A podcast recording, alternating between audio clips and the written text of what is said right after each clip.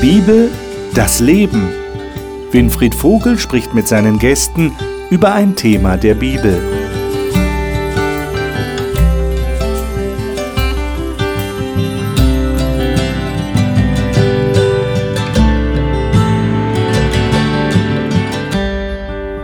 Was passiert eigentlich bei Ihnen, wenn Sie sich freuen? Gibt ja ganz unterschiedliche Arten, wie man Freude zum Ausdruck bringen kann. Manche haben so eine stille Freude, die lächeln vielleicht nur. Andere lachen laut oder jubeln, jauchzen über irgendetwas Tolles, was passiert ist. Wir reden heute auch über Freude und zwar im Zusammenhang mit der Anbetung Gottes. Wir sind immer noch im Studium von Esra und Nehemia in diesem Themenzyklus. Das heißt also, historisch gesehen vor 2500 Jahren, da bewegen wir uns. Und wir haben eben in diesen beiden Büchern berichtet darüber, wie die Leute damals gefeiert haben, als der Tempel schließlich fertig war, als die Mauern tatsächlich fertig gebaut waren, die lange Jahre brachgelegen hatten, Ruinen waren. Und dann heißt es dort, sie hatten Freude. Wie hat sich das damals ausgedrückt? Also Freude nicht nur über Geburtstag oder über ein schönes Ereignis, sondern Freude über Gott in Verbindung mit Gott ehren. Vielleicht können wir etwas von den Leuten damals lernen. Wäre doch gut, oder? Ich bin gespannt. Und wenn wir jetzt die Bibel hier aufschlagen, dann rede ich mit meinen Gästen darüber wie immer und freue mich auf Ihre Antworten. Und bevor wir das tun, darf ich Ihnen die Gäste vorstellen. Mirjam Hitschke lebt mit ihrer Familie in Rheinland-Pfalz. Sie sagt, sie schöpfe täglich neue Kraft aus der Liebe Gottes und seiner Weisheit und Kreativität. Sijana Milanova ist in Bulgarien geboren und aufgewachsen und lebt jetzt in Deutschland. Sie sagt, sie sei froh, eine persönliche Beziehung zu Jesus Christus zu haben. Dr. Udo Markowski ist in Vorarlberg aufgewachsen und hat sich als junger Mann in eine Christin verliebt und dadurch Gott näher kennengelernt. Mit ihm hat er privat und beruflich viel Positives erlebt. Reinhard Schwab verlor mit neun Jahren seinen Vater durch einen tragischen Unfall. Er sagt, diese schmerzhafte Erfahrung habe ihn in eine enge Beziehung zu seinem himmlischen Vater geführt. Es geht um Freude. Lesen wir mal Esra Kapitel 6. Ich lade euch ein, das aufzuschlagen. Esra Kapitel 6 und mal nachzulesen, wie das damals so abgelaufen ist. Lesen wir mal die Verse 14 bis 18. Vielleicht hören wir das tatsächlich mal in einer moderneren Fassung. Miriam, mhm. darf ich dich bitten, diese Verse zu lesen? Die Ältesten der Juden bauten und hatten Erfolg, wie es von den Propheten Haggai und Sacharja, dem Sohn Idus, vorausgesagt worden war. Sie bauten und vollendeten, wie der Gott Israels es geboten hatte und wie es von Kyros, Darius und Artasasta, mhm. den Königen von Persien, bestimmt worden war. Am dritten Tag des Monats Adar, im sechsten Jahr der Herrschaft von König Darius, wurde dieses Haus vollendet. Dann wurde das Haus Gottes zur Freude der Israeliten, der Priester, der Leviten und der anderen Verbannten geweiht. Bei der Einweihung des Hauses Gottes wurden 100 Stiere, 200 Witter und 400 Lämmer geopfert. Zwölf Ziegenböcke wurden als Sündopfer für die zwölf Stämme Israels dargebracht. Danach wurden die Priester nach ihren Abteilungen und die Leviten nach ihren Ordnungen für den Dienst Gottes in Jerusalem eingeteilt, wie es im Buch Mose vorgeschrieben ist. Mhm. Und jetzt lesen wir noch im Nehemia, ganz ähnlich. Äh, dann haben wir das gesamte Bild. Nehemia 12. Und das ist ein längerer Abschnitt, 27 bis 43, können wir jetzt nicht ganz lesen. Aber wir lesen mal den Vers 27 und den Vers 43. Also wir lesen praktisch so den ersten und den letzten Vers in diesem Abschnitt. Udo, darf ich mhm. dich bitten, du hast die Luther-Übersetzung, ja. dass du das mal nach dieser Fassung liest. Und bei der Einweihung der Mauer Jerusalems holte man die Leviten aus allen ihren Orten nach Jerusalem, um Einweihung zu halten mit Freuden, mit Danken und singen mit Zimbeln, Psaltern und Harfen. Mhm. Vers 43. Mhm. Und es wurden an diesem Tage große Opfer dargebracht und sie waren fröhlich, denn Gott hatte ihnen eine große Freude gemacht, sodass sich auch Frauen und Kinder freuten. Und man hörte die Freude Jerusalems schon von ferne. Hm. Also es wird zwischendurch gesagt, hier in den Versen, die du jetzt nicht gelesen hast, dass sie da Dankchöre aufgestellt haben und äh, sie haben Sänger bestellt und Musiker und, und dann eben, was du gerade gelesen hast, äh, sie wurden mit großer Freude erfüllt auch die Frauen und die Kinder freuten ja. sich. Wir haben ja bisher immer von den Männern gehört. Ja. ja. in der letzten Sendung haben wir ja die Listen gesehen. Das waren alles die Familienoberhäupter, das waren Männer. Aber hier steht, die Frauen und die Kinder freuten sich. Und dann sagt es hier, die Freude Jerusalems war weithin zu hören. Also es war keine leise Freude. Mhm. Jetzt, was stellten ihr euch so vor? Was für Bilder habt ihr im Kopf, wenn ihr das lest? Wie, wie müssen wir uns das vorstellen, eurer Meinung nach? Was ist da passiert? Was für eine Freude ist das? Also wenn man jetzt an die Fertigstellung der Mauer äh, denkt, dann ist es in so kurzer Zeit geschehen, dass man selbst äh, mit heutiger Technologie sagen muss, das ist ein Wahnsinn. Ja? Ich will jetzt nicht an, über den Berliner Flughafen sprechen, aber so eine Stadtmauer ist vielleicht nicht so anspruchsvoll, aber in, sagen wir mal, zwei Monaten eine Stadtmauer zu erstellen. Und mit den Hilfsmitteln, die damals zur Verfügung Mit den Hilfsmitteln. Standen, ja. ähm, das hat sich keiner zugetraut und es ist passiert. Und deswegen äh, die Dankbarkeit Gott gegenüber. Und liest man dann die Dinge, die wir jetzt eben nicht gelesen haben, dann ist es auch ein choreografisches Meisterwerk, das da organisiert wurde äh, bei der Organisation der, der Dank- und Lobfeier. Mhm. Mit allem, was zu bieten war. Okay. Ich denke auch, es gab einfach was zum Danken. Es gab genug mhm. Grund, weil diese, diese, dieser Wiederaufbau der Mauer, und die hat ja wirklich Ausmaße, das können wir uns vielleicht so erstmal gar nicht vorstellen, in der Länge und, und allem, was da mit der Beschaffung der Baumaterialien, es hat große Opfer auch erfordert und viele Anstrengungen. Äh, da waren nicht nur die Männer am Bauen, da mussten auch die Frauen und die Kinder und die Familien irgendwo ja, Rücksicht drauf nehmen auf Opfer diesen bringen, ja. ja und Opfer bringen.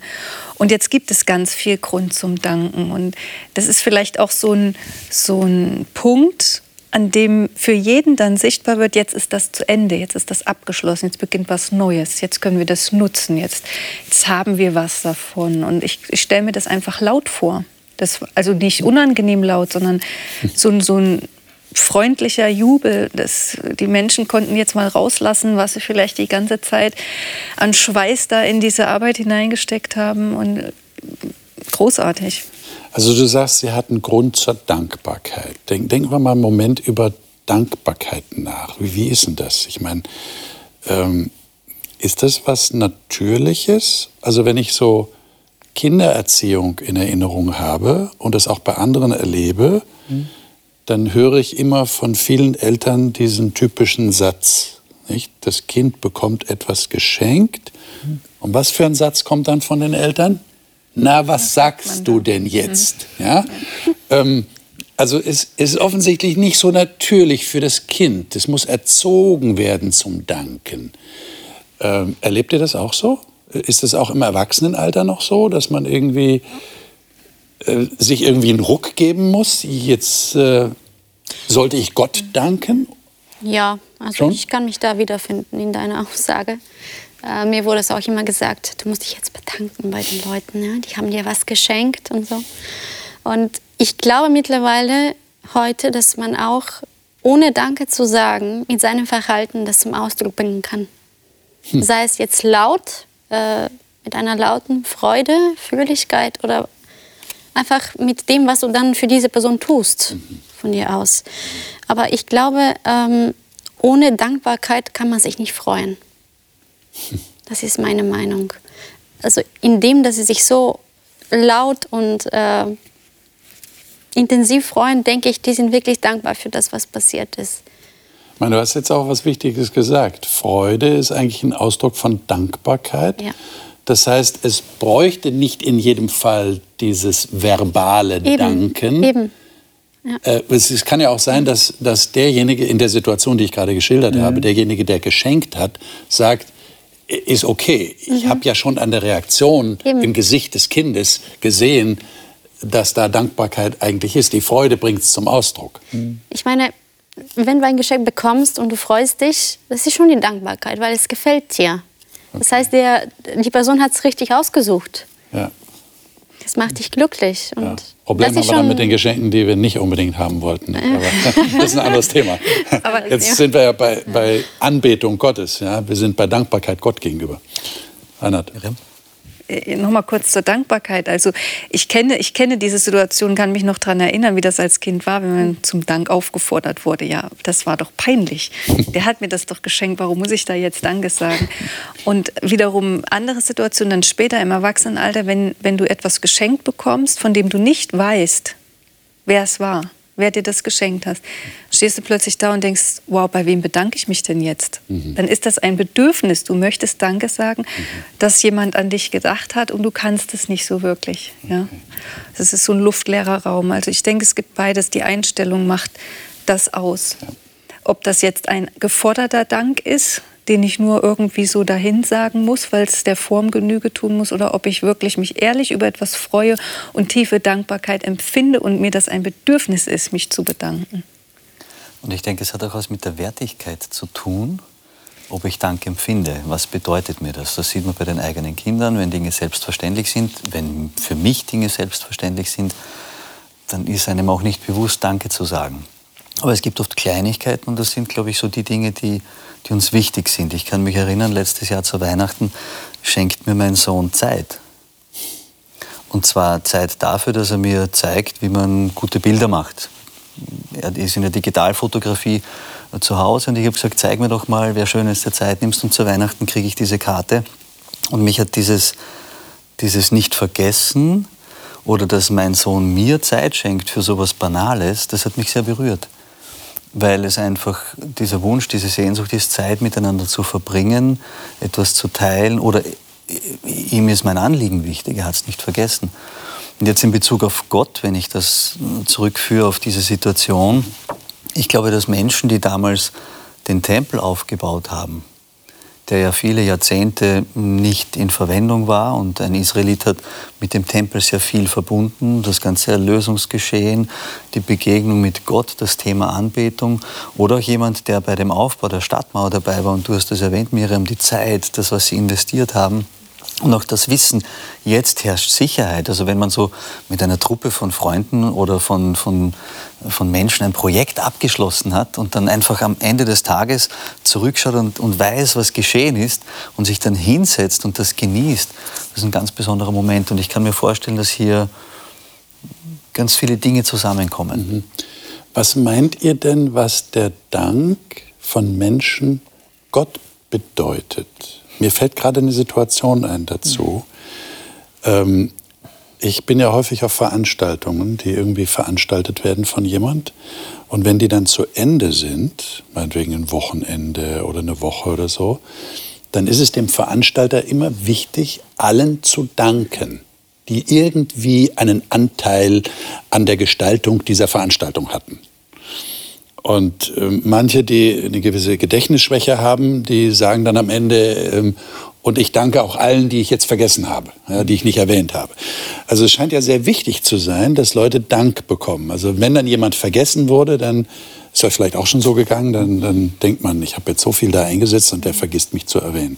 Ähm, wie, wie meint ihr, reagiert da Gott? Ist es Gott tatsächlich so wichtig, dass wir ihm danken? Man, die hätten doch damals auch nicht. Der Tempel ist aufgebaut worden. Wir, wir reihen jetzt alle Baumeister auf, alle, die mitgebaut haben oder an der Mauer, die sich besonders verdient gemacht haben, die reihen wir alle auf und dann kriegen die, was weiß ich, ein Handshake oder irgendeine besondere Belobigung. Könnte man sich doch vorstellen. Erfahren wir aber nicht. So, die danken Gott. Warum ist das für Gott wichtig? Also ich bin davon überzeugt, dass Gott einfach sich freut darüber. Und das es macht ja, also die Haltung ist ja das Entscheidende. die wir dazu haben. Gott ist nicht auf unseren Dank angewiesen und auf unser Lob. Aber diese Zeiten der Freude, der bewussten Freude, die baut er ja schon in die Schöpfung mit ein. Das ist ein, ein das gehört zu Gottes Werk. So hat er uns geschaffen. Ja, und er, er sagt, ich plane eben hier einen besonderen Tag ein, der, der für Danken und für Freude einfach extra reserviert ist und ähm, gemacht. Und hier genauso. Und das ist ja eine Ordnung, die schon aus den mosaischen Gesetzen hervorgeht, dieses Danken und Loben und Freude haben. Und ich glaube, dass, dass Gott auch unheimlich sich darüber freut, über so etwas. Also ihr würdet sagen, Gott reagiert da ähnlich wie wir Menschen? Ja, das wollte ich gerade eben sagen. Ich glaube, das ist so wie bei dir mit einem Sohn. Wenn er Lust darauf hat, Zeit mit dir zu verbringen, freust du dich doch. Und wenn wir zu Gott kommen und ihm danken, wir nehmen uns Zeit dafür und wir äh, wir tun etwas anerkennen, was er getan hat, das, das glaube ich, das löst in ihm noch eine stärkere Liebe aus. Mhm. Es ist auch schön zu sehen, was da zuerst passiert. Äh, also sie stellen Dankchöre auf, mhm. organisieren den Dank. Genau. Und die, was ist die Folge davon? Sie waren fröhlich. Also es war nicht erst fröhlich und dann Dank, sondern aus Dank äh, erwächst die Freude. Insofern, äh, es gibt ja auch kein Gebot Gottes, was äh, eigentlich schwierig ist, sondern jedes Gebot Gottes ist uns zum Segen. Mhm. Jetzt ähm, kann ich kein äh, Dankgebot erkennen, äh, sondern die Aufforderung des Paulus, seid dankbar in allen Dingen. Aber Dank führt zur Freude. Und sie waren fröhlich, denn Gott hat ihnen große Freude gemacht. Mhm. Also es tut uns gut, dankbar zu sein von Herzen dankbar zu sein. Also keine aufgesetzte Dankbarkeit, du musst jetzt danken. Ja. Lasst uns mal jetzt zwischen 10 und 11 oder sowas, ja. sondern von Herzen. Aber du hast gerade gesagt, da war schon was organisiert. Ja. Und das finden wir jetzt auch in, in dem Text. Lesen wir mal weiter in Nehemia 12, mhm. 44 bis 47.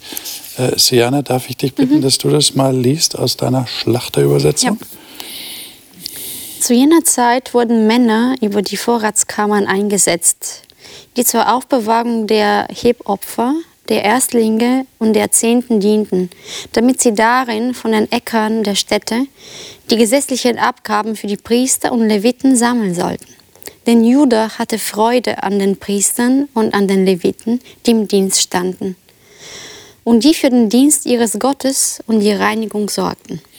Auch die Sänger und die Torhüter standen nach dem Gebot Davids und seines Sohnes Salomo im Dienst. Denn schon in alten Zeiten, in den Tagen Davids und Asafs, gab es Häupter der Sänger und Lobgesänge und Danklieder für Gott.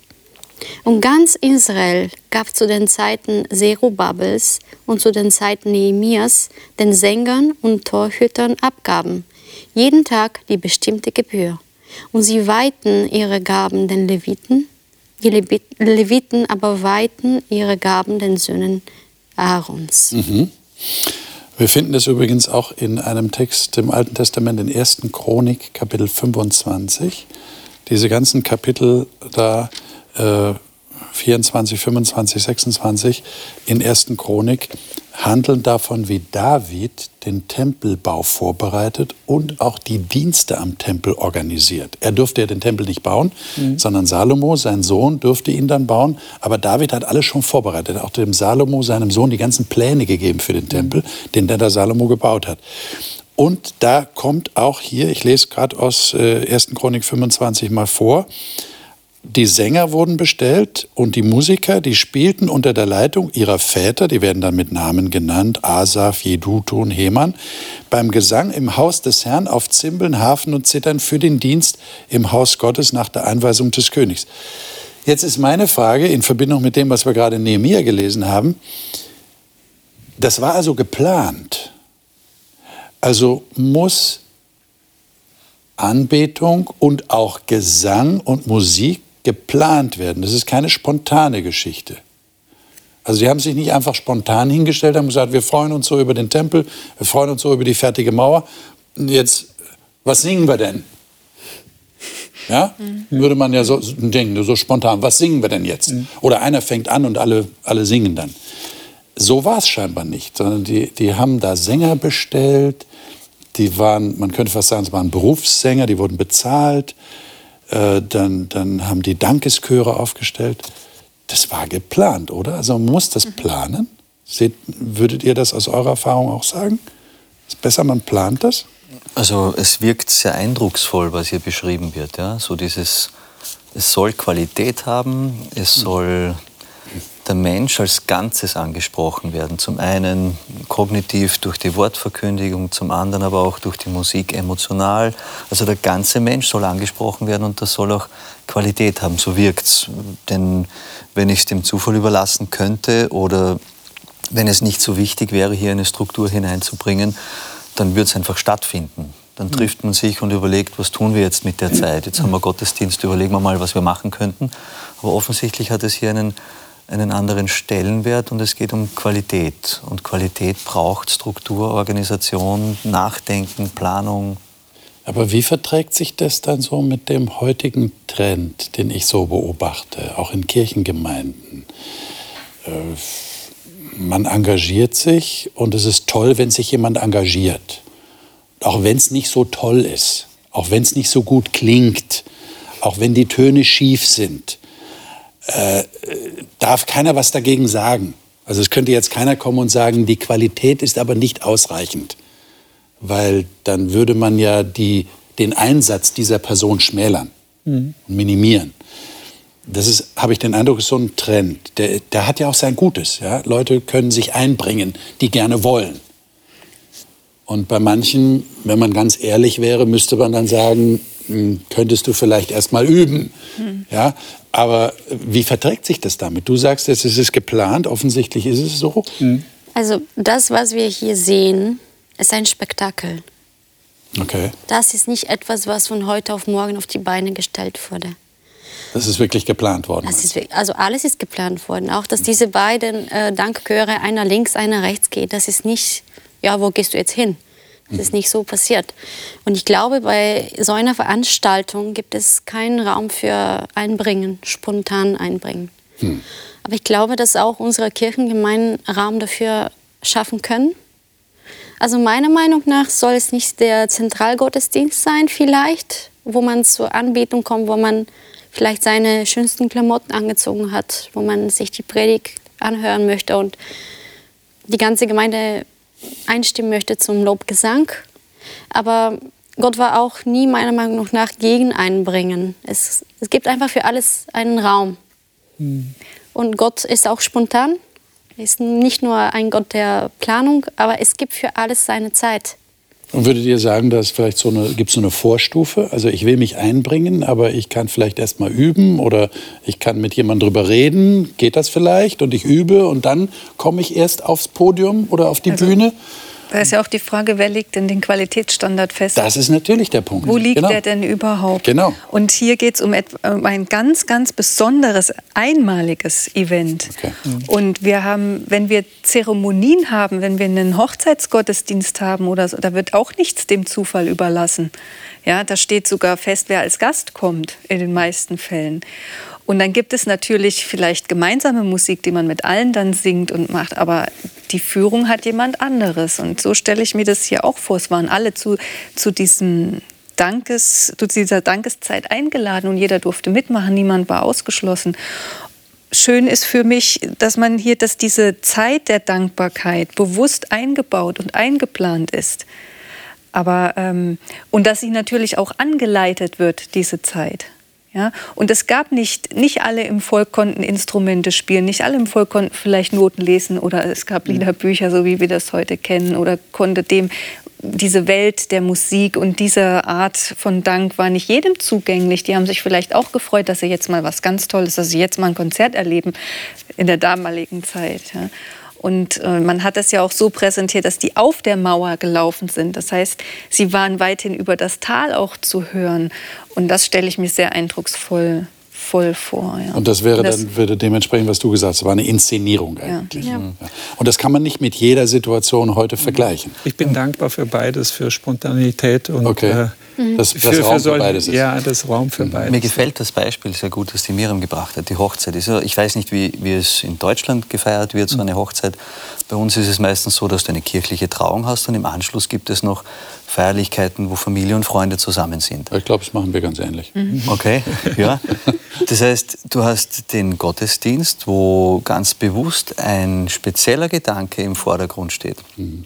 Im Vordergrund steht, dass wir unsere Beziehung, unsere Verbindung ganz bewusst unter den Schutz und Segen Gottes stellen möchten und andere als Zeugen, aber auch als Teilnehmer daran, äh, daran teilnehmen können. Und das ist geplant, das ist durchdacht. Da wissen wir, wer singt und wer trägt die Ringe und wann kommt wer und welches Musikstück. Und das ist alles, wann stehen die Gäste auf, da gibt es Zeremonienmeister. Das ist von Anfang bis Ende durchgedacht.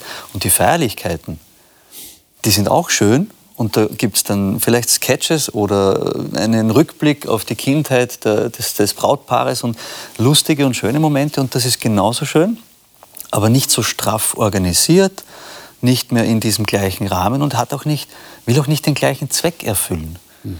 Und das ist, so wie du erwähnt hast, Jana, dieses, alles hat seine Zeit. Es gibt den einen Rahmen, wo wir Gott begegnen und mit ihm auf eine ganz besondere Art Gemeinschaft pflegen. Und Gott ist trotzdem anwesend, wenn wir gemeinsam feiern. Mhm. Und hat auch Freude daran und wir haben Freude miteinander, aber der Rahmen ist ein anderer. Mhm. mhm. Und da würde es dann darauf ankommen, dass wir diese Gelegenheit nicht unbedingt vermischen oder vertauschen mhm. oder verwechseln. Genau, das ist eigentlich das Störende. Ja? Wenn einer unvorbereitet in eine offizielle ja, genau. Situation genau. reinkommt genau. oder wenn man zu hohe Ansprüche stellt, äh, wenn der Rahmen eigentlich einfach ist. Dann würde man was einschränken, was ja, eigentlich genau. an Spontanität gewünscht wäre und ein Einbringen. Und da fehlt möglicherweise manchmal das Feingefühl, ja. was, wofür das geeignet ja, ist. Genau. Also die haben wirklich Freude zum Ausdruck. Habt ihr Gelegenheiten im Kopf, wo das heute genauso passieren könnte, dass es weithin zu hören ist? Also wenn ich heute dran denke, was weithin zu hören ist, dann äh, denke ich so an den an den dumpfen Beat, den ich von irgendwo höre, weil da irgendwie eine Hochzeitsfeier ist, ja, wo so Musik äh, gespielt wird. Ich war schon an einem Ort, wo ich dann nachts nicht schlafen konnte, weil das in unmittelbarer Nähe passierte. Ähm, wa, was passiert dann bei uns? Wo, ist das weithin zu hören? Was ist weithin zu hören bei uns? Oder würdet ihr sagen, nee, das haben wir heute so nicht? Das war eine besondere Gelegenheit. Ja, meistens ist da spätestens an der nächsten Schnellstraße Schluss mit hören. Ja, natürlich.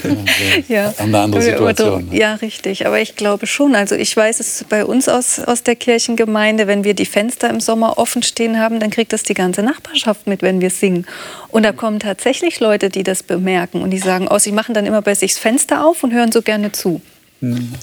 Also man hört dann, man versteht nicht jedes Wort, aber man hört Gesang zumindest. Und sie wissen dann, ah, das ist jetzt der Gottesdienst. Und manche Lieder sind vielleicht auch bekannt. Ja, also das kann man schon hören. Und ich mhm. finde auch, das ist, ist wichtig, dass man einfach diese Freude und diese Dinge auch spürt und wahrnimmt, dass das mhm. Menschen an uns auch wahrnehmen. Mhm. Und nicht nur Frust und. Ich glaube, ich weiß nicht, wie es bei euch so ist, aber ich kenne Leute, die Probleme damit haben, in Ehrfurcht vor Gott zu stehen und sich gleichzeitig zu freuen. Weil die meinen, das eine passt mit dem anderen nicht zusammen. Und ich glaube, das ist, äh, das ist nicht so. Und alles, was Gott geschaffen hat, war auch zur Freude geschaffen. Also er will, dass wir fröhlich sind, dass wir Freude empfinden, dass wir glücklich sind. Und wenn jeder seine eigene Art und Weise finden könnte, das zum Ausdruck zu bringen, wäre das, glaube ich, auch zur Ehre Gottes auf jeden Fall, egal wo wir sind. Hat es auch ein bisschen mit Kulturunterschieden zu tun, wie, wie man Sicher. so von der Mentalität drauf ist? Ich meine, das ist ein wichtiger Punkt, den du anschneidest. Ehrfurcht vor Gott und Freude zusammen zu erleben. Ja? Und nicht zu sagen, nee, wenn ich ehrfürchtig bin, dann muss ich, genau. dann muss ich so dastehen und ganz ernst sein. Und weil ich jetzt Ehrfurcht habe, kann mich nicht mehr freuen. Und wenn ich mich freue, dann bin ich ausgelassen und spontan und dann bin ich nicht mehr ehrfürchtig das beides zusammen zu haben, das wäre eigentlich hm, eine mhm. Herausforderung wahrscheinlich. Aber ist es nicht in unserem Lebensalltag ähnlich, wenn wir mit äh, guten Freunden, mit Menschen, die einen besonderen Stellenwert in unserem Leben haben, Zeit verbringen und ähm, dann, dann, dann haben wir beides. Es gibt so Momente, wo wir über Dinge nachdenken, die uns bewegen, die uns beschäftigen, wo wir eine tiefe Verbundenheit erleben. Und es kann eine Stunde später sein, dass wir am Tisch sitzen und ein Spiel spielen und lachen dabei. Ich denke, das ist das, was auch wieder Gott mit uns erleben möchte und was wir mit ihm erleben dürfen. Diese Momente, wo wir tief in Gedanken versunken mit ihm Dinge austauschen. Und das spüren wir atmosphärisch, das ist, das ist anders. Da passen andere Dinge und anderes eben nicht. Und dann gibt es wieder die Momente, wo man einfach spielt, Spaß hat dabei und, und lustig ist und lachen kann. Und beides hat eben wieder seinen Raum. Mhm. Und ich denke, es hat auch mit dem Gottesbild zu tun, das man im Kopf hat. Ich erinnere Absolut. mich, wie ich, wie ich in Israel äh, einige Monate war und äh, dort auch bei, jüdischen, bei einer jüdischen Familie den Sabbatanfang erlebt habe. Ja, ähm, den ich so gar nicht erlebt hatte bisher. Ja, aber die waren laut, mhm. die waren fröhlich. Mhm. Ja, die haben auf den Tisch gehauen, weil sie sich so gefreut haben, dass der Sabbat endlich da ist. Ja. Und wenn ich sie gefragt hätte, was hat das jetzt mit Ehrfurcht zu tun, hätten sie mich wahrscheinlich ganz erstaunt angeschaut mhm. und gesagt haben, ja, aber das ist doch völlig klar. Wir haben große Ehrfurcht ja, vor Gott mhm. und vor Yahweh und, und vor Adonai in dem Fall oder äh, vor dem Sabbat. Ja. Also es gibt tatsächlich die Möglichkeit, das zusammenzubringen und hat vielleicht auch mit äh, kulturellen Unterschieden zu tun. Das kann schon sein. Ich würde gerne noch auf ein Thema mit euch zu sprechen kommen, das wir auch finden, und zwar im selben Abschnitt. Wir gehen also nochmal zurück zu Esra 6 und auch zu Esra, äh, Nehemia 12. Und zwar Esra 6, 16 bis 18 und äh, Nehemia 12, 43. Ähm, Reinhard, sei das so gut, lies mal ähm, 16 bis 18 in Esra 6. Mhm. Gerne. Dann wurde das Haus Gottes zur Freude der Israeliten, der Priester, der Leviten und der anderen Verbannten geweiht. Bei der Einweihung des Hauses Gottes wurden 100 Stiere, 200 Widder und 400 Lämmer geopfert.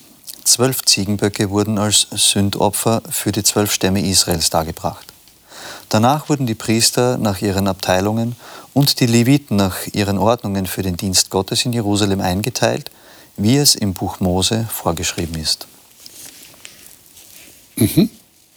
Und Nehemiah 12, 43. Jetzt sind wir schon bei Neues Leben. Miriam, vielleicht mhm. kannst du den Vers noch mal lesen.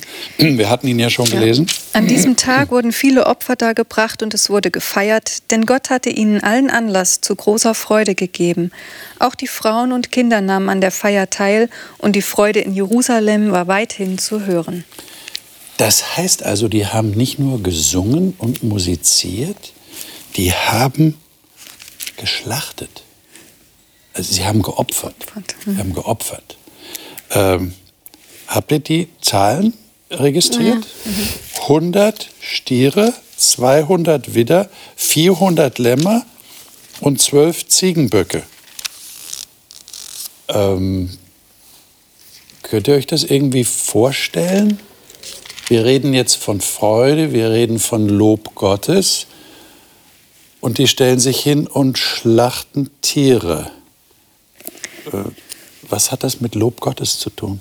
Ich glaube, dass es wichtig ist, dass wir in erster Linie mal berücksichtigen, dass es ein, ein wesentlicher Teil ihrer Kultur war und ein, wesentlicher Teil ihres religiösen Lebens.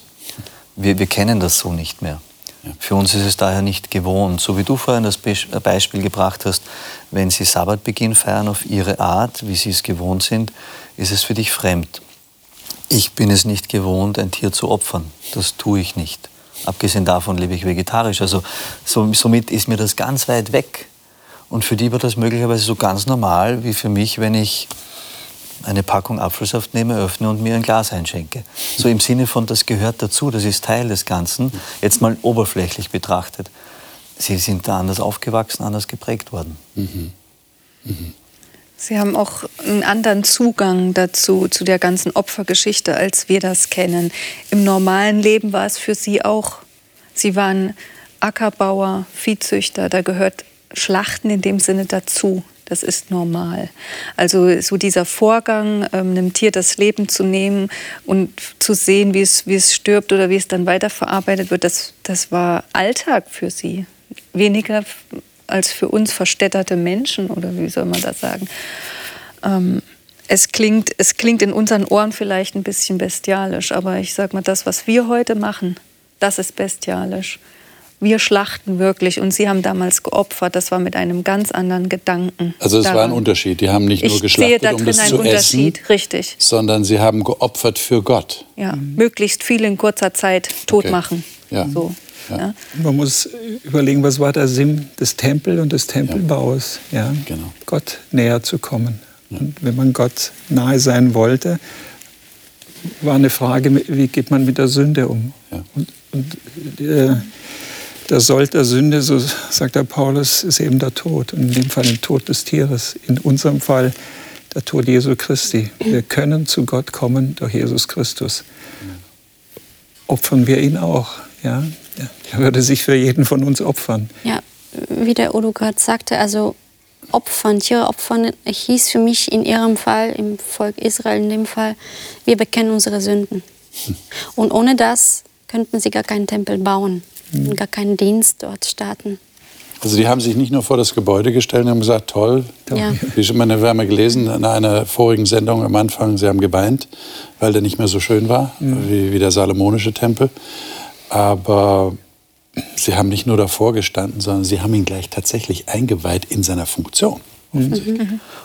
Ja. Und da ist neben diesem kulturell Normalen, das gehört dazu, genau das, was ihr schon erwähnt habt, so die Frage nach dem, warum tun wir es? Und das prägt ja auch die Geschichte. Wir hatten schon das Thema, dass Nehemiah bekennt vor Gott die Schuld, das Vergehen, das zu kurz kommen. Wir hatten die Situation, wo sie als ganzes Volk bekennen und sagen, wenn wir nur daran denken, wie du mit uns umgegangen bist und wie wir darauf reagiert haben. Sie, sie haben einen Vertrag unterzeichnet, wo sie sagen, wir möchten hier fixieren, dass wir dir treu sind. Und das ist der nächste Schritt, dass sie sagen, und jetzt machen wir das fest. Wir erinnern uns daran, keiner von uns hat Anspruch auf ein Leben nach dem Leben hier auf dieser Welt, wenn es nicht das Angebot Gottes gäbe. Ja. Und, und, diese Handlung erinnert uns daran, was Gott für uns tut. Und das ist, glaube ich, so die, die, die Essenz in dem Ganzen. Es ist nicht nur ein Ritual, eine Tradition, sondern für den, der weiter gedacht hat. Und das war hier der Fall, denn man sieht das an verschiedenen Stellen, wie, wie essentiell dieses, dieses Einweihen des Tempels, diese neuen Rituale, zum ersten Mal wieder ein Opfer an dieser Stelle nach über 100 Jahren. Mhm. Seit 605 bis zur Zeit Nehemias nicht ein Opfer an diesem Platz. Und das war für sie, glaube ich, schon sehr eindrucksvoll, sich das vor Augen führen. Wir warten auf den Messias, wir warten auf mehr und das drücken wir dadurch auch aus. Ich glaube auch, ähm, indem sie einen Tempel bauten, wollten sie, dass Gott mitten unter ihnen wohnt.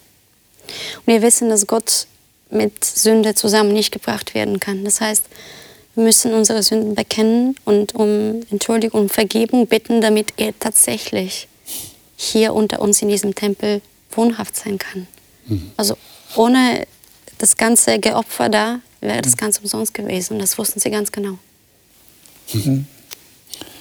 Was machen wir denn jetzt damit? Wir, wir haben jetzt so das Fenster in die Geschichte geöffnet und schauen uns das an, so aus der Entfernung von 2500 mhm. Jahren und staunen darüber und sagen, boah, was die da gemacht haben, so viele Tiere haben sie da geopfert und das hat einen tieferen Sinn gehabt, vollkommen richtig.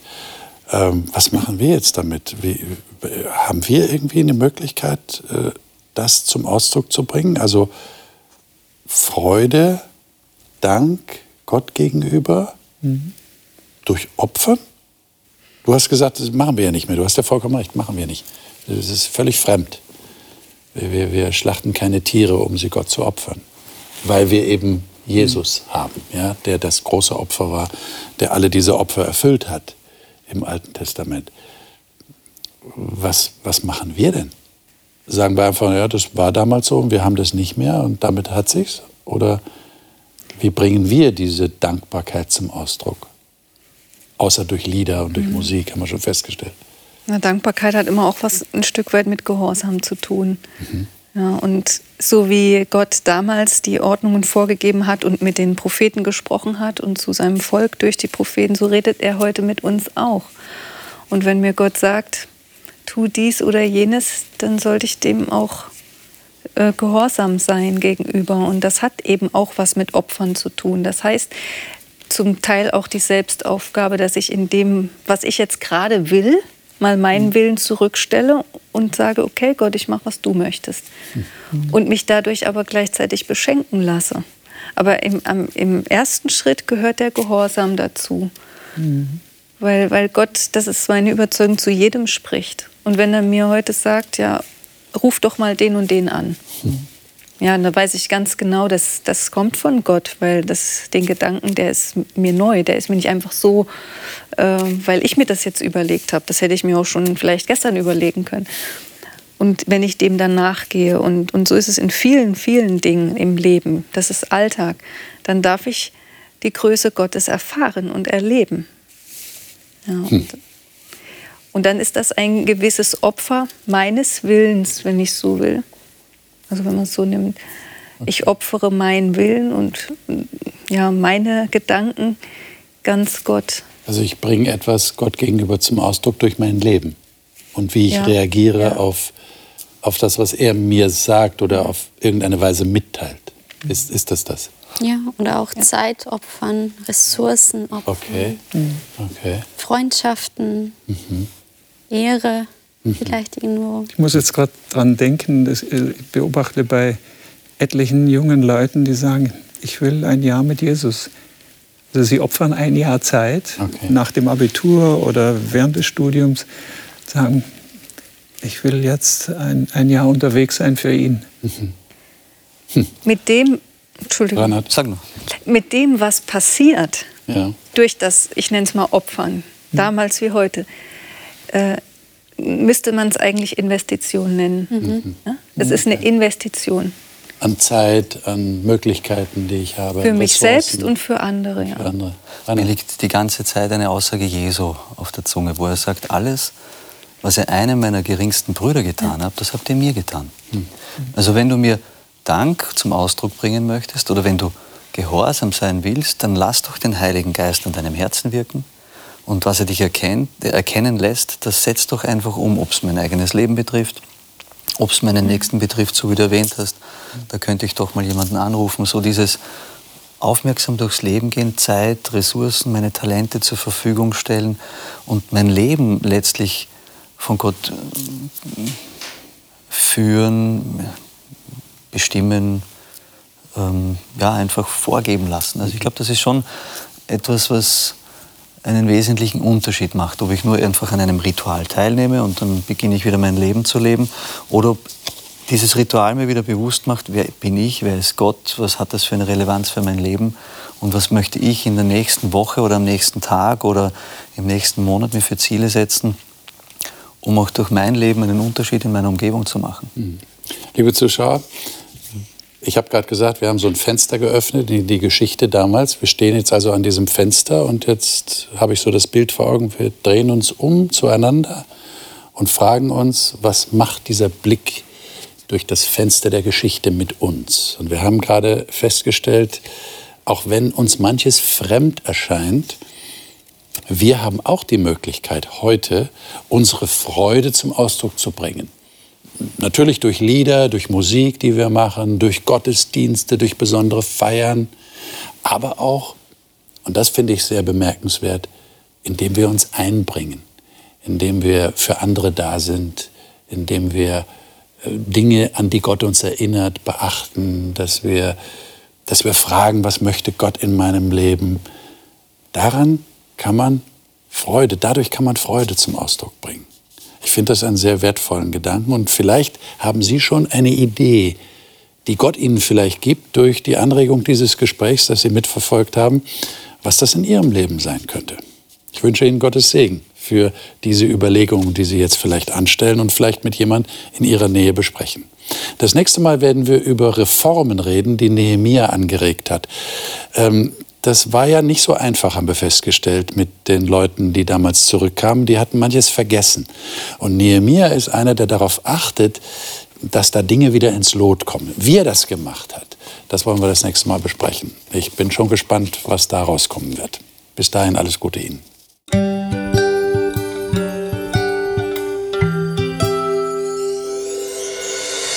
Sie hörten auf Hope Radio die Bibel, das Leben mit Winfried Vogel und seiner Gesprächsrunde.